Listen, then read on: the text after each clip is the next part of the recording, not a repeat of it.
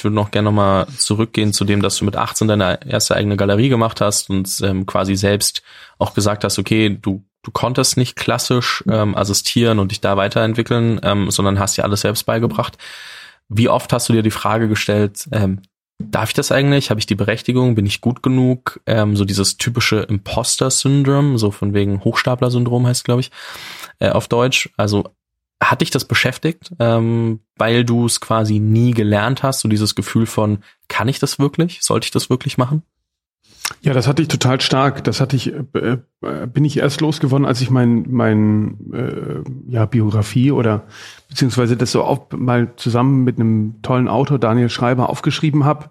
Ähm, und erst in diesem Prozess, wo ich diese Zeit nochmal durchgegangen bin und eben versucht habe, einfach auch so als ähm, jetzt gar nicht für die Eigenbeweihreicherung der, äh, des, des kurzen Abschnitts, des Lebensabschnitts irgendwie zu dokumentieren, sondern eher wie so eine Art Jugendbuch, Coming of Age, um diese Gründungsgeschichte oder so zu teilen, äh, habe ich gemerkt, wie stark ich in diesem ähm, äh, ich dachte immer, irgendwann kommt jemand und sagt, du jetzt äh, äh, kannst du aufhören, wir wissen eh, du kannst es nicht. Obwohl ich ja schon eigentlich mir das, die, die Künstlerinnen und Künstler, mit denen ich gearbeitet habe, zurückgespiegelt haben, sonst hätten die ja auch nicht mit mir gearbeitet. Ähm, aber ich hatte das total stark und erst in der Arbeit an dem Buch Blinder Galerist heißt es, ähm, habe ich damit dann ähm, irgendwann aufgeräumt und ähm, es war wirklich tatsächlich bestimmt über zehn Jahre hatte ich hatte ich das äh, häufig das Gefühl. Okay, aber es das heißt externe Bestätigung, die immer wieder kam von irgendwie Künstlern, von Medien etc. und Aufmerksamkeit hat nicht ausgereicht, sondern vielmehr sich wirklich damit zu beschäftigen und selbst zu akzeptieren, dass du gut darin bist? Oder wie bist du, also was war am Ende der Prozess, der dann, ähm, also auch im Laufe des, äh, des Schreiben des Buches dazu geführt hat, dass du es ablegen oder, oder reduzieren konntest, dieses, dieses Thema? Um, eigentlich war es, dass ich ähm, äh, über, im, über das Imposter-Syndrom gelesen habe und irgendwie ähm, mitbekommen habe, dass es sehr verbreitet ist. Interessanterweise vor allem auch äh, bei Frauen.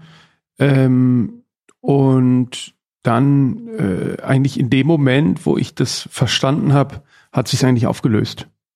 Okay, also spannend. das gibt schon immer noch wieder so Nuancen, aber ähm, ich glaube, da kam sozusagen die Erkenntnis darüber, dass das existiert, plus ähm, jetzt auch wenn man ja sowas so lange macht, ähm, wie, wie ich das jetzt gemacht habe und ja auch, da gehören ja auch die entgangenen Chancen und die Sachen, die man nicht gemacht hat, dazu, ähm, merkt man dann irgendwann, wie sicher man eigentlich äh, ist und wie souverän und ähm, ähm, dass man einfach eigentlich immer recht hatte äh, in, in seinen Analysen und ähm, und das, dann ist halt irgendwann die Evidenz, sage ich mal, so hoch, dass man ähm, sich selber nicht mehr erzählen kann, man könne irgendwas nicht.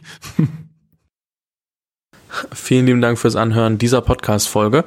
Es hat hoffentlich ähm, Klick gemacht. In irgendeiner Form hast du was mitnehmen können und denkst jetzt ein bisschen drüber nach, so, ah, was bedeutet das eigentlich für mich?